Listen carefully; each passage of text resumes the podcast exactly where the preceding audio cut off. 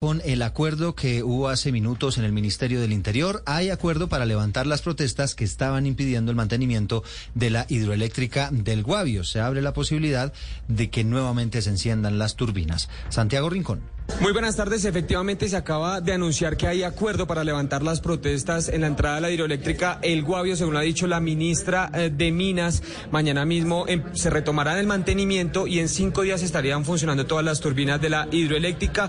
Nos acompaña hasta ahora el gobernador de Cundinamarca, doctor Nicolás García. ¿Cuál fue el acuerdo al que llegaron para levantar estos bloqueos? Intervención inmediata, más maquinaria en el sector, la porta gobernación de Boyacá, de Cundinamarca y la empresa privada.